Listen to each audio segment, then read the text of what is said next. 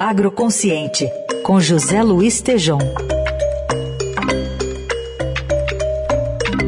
Hoje o Tejão nos traz a fala da especialista da Embrapa em sustentabilidade e agricultura de baixo carbono, Fabiana Alves, sobre a sua ida à China durante justamente essa viagem do presidente Lula que a gente estava falando, comitiva de empresários e outros especialistas nos próximos dias. Bom dia. Bom dia, Carol. Bom dia, Heisen. Bom dia, ouvintes. A doutora Fabiana Alves, especialista em sustentabilidade da Embrapa, com quem eu conversei, estará na China no Fórum de Desenvolvimento Sustentável. O Centro Brasileiro de Relações Internacionais e seu parceiro na China estão organizando uma reunião, a meu ver, extraordinária, em paralelo à comitiva presidencial. As ministras do Meio Ambiente, Marina Silva, e da Tecnologia e Inovação, Luciana Santos, se apresentarão ao lado de seus pares chineses os governadores do Ceará, Eumano de Freitas e do Pará, Helder Barbalho, da mesma forma com governadores de estados chineses.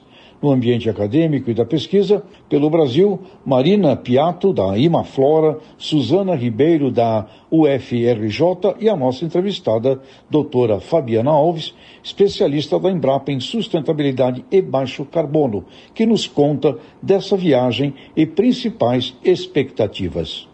Bom dia, Tejon. Bom dia, amigos, ouvintes. É muito legal essa conversa e você ter me convidado para eu poder falar um pouco dessa minha viagem à China agora. Passarei 10 dias na próxima semana, né? Agora no final de semana, a convite do SEBRE e da Associação de Amizade da China com os Países Estrangeiros, que é uma entidade de diplomacia subnacional da China, que estão organizando esse encontro, né, esse evento com diferentes autoridades da China e autoridades brasileiras e aonde eu, como especialista em sustentabilidade, vou participar de um painel com think tanks e vou falar um pouquinho da nossa agricultura de baixo carbono, da qual nós temos tantos resultados, né, Tejon, e ao longo aí dos últimos, eu diria até últimos 13 anos, né, onde nós estamos trabalhando forte com esse tema, com os produtos descarbonizados organizados, onde eu fui uma das criadoras, né? E onde eu comecei lá na Embrapa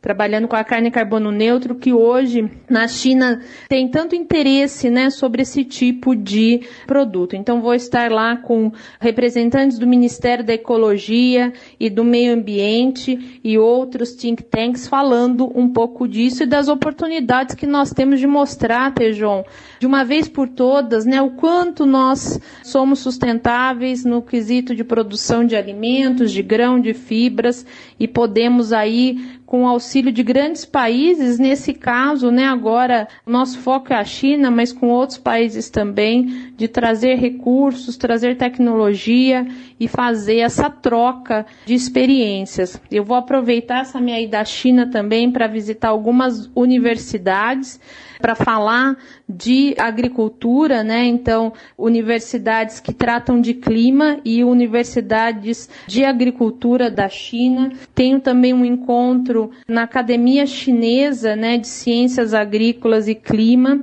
e também com a Associação dos Produtores de Carne.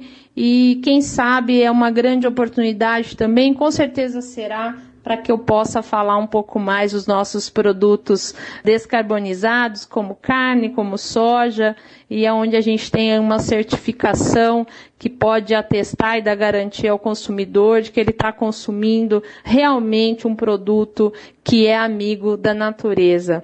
Obrigada, Tejão, pela oportunidade. Um grande abraço e um abraço aos seus ouvintes também.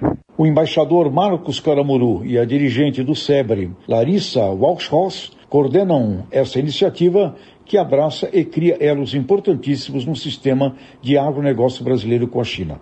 Empresas também estarão participando, como Cargill, JBS, Suzano, Bank of Communications e Sigma Lithium.